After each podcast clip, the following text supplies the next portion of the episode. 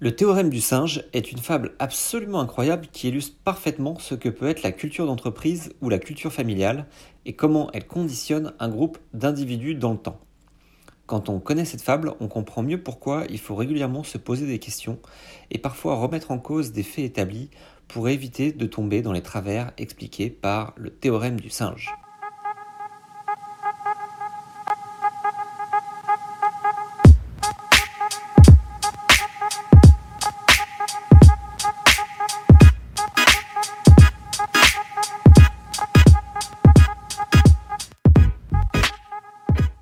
Bonjour et bienvenue dans un nouvel épisode de la Minute Management, votre podcast hebdomadaire d'astuces, de critiques de livres, d'analyse de méthode ou encore d'interviews sur le management, le leadership et l'efficacité personnelle. Allez, c'est parti pour un podcast sur le théorème du singe à écouter perché sur un arbre si le cœur vous en dit. L'expérience consiste à placer un groupe de singes dans une pièce isolée. Dans cette pièce, une banane est positionnée en haut d'une échelle. Dès qu'un singe se met à monter à l'échelle, une douche froide est déclenchée dans toute la pièce. Les singes comprennent rapidement qu'à chaque fois qu'ils tentent de monter sur l'échelle, ils se font arroser d'eau froide et arrêtent d'y monter. La douche froide est ensuite désactivée, mais les singes ne tentent plus dorénavant de monter à l'échelle. Un peu plus tard, un singe est remplacé par un nouveau. Lorsque ce dernier s'approche de l'échelle pour attraper la banane, les autres l'en empêchent en le violemment, bah, de peur de se faire arroser, car ils ont peur de la douche froide. Un peu plus tard, un singe est remplacé par un nouveau.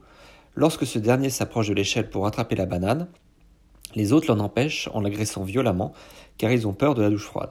Puis, c'est au tour d'un autre singe encore du groupe initial d'être remplacé, et la même scène d'agression se reproduit lorsque le nouveau venu essaie d'attraper la banane.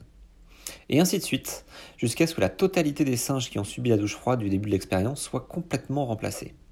Et c'est à ce moment-là que ça devient intéressant car à ce stade, il n'y a plus aucun singe qui a connu la douche froide, et pourtant, le groupe empêche tout nouveau venu de s'approcher de l'échelle sans savoir vraiment pourquoi en réalité, et quand bien même la douche froide est désactivée.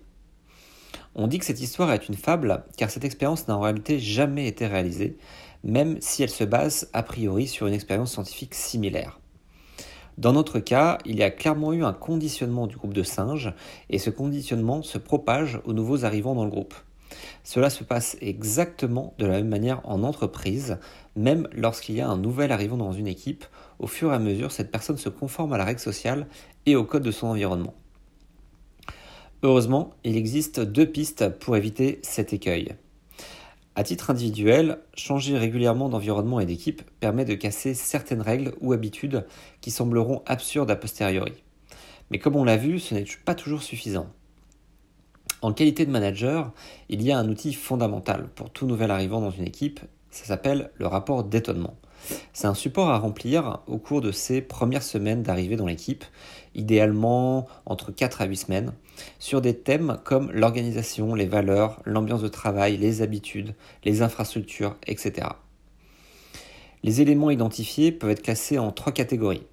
Ceux qui ont suscité un étonnement positif, ceux qui étaient attendus et qui ont été au rendez-vous, et ceux qui ont déçu ou déstabilisé.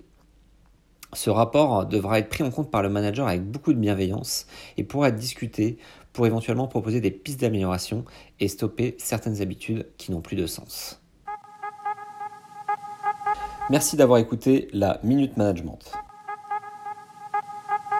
n'hésitez pas à vous abonner au podcast. Si vous avez apprécié cet épisode et que vous voulez nous donner un coup de pouce, laissez une évaluation positive de 5 étoiles par exemple sur Apple Podcast et partagez-le avec vos collègues.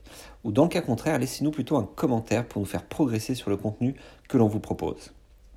On se retrouve la semaine prochaine pour le prochain épisode du podcast La Minute Management.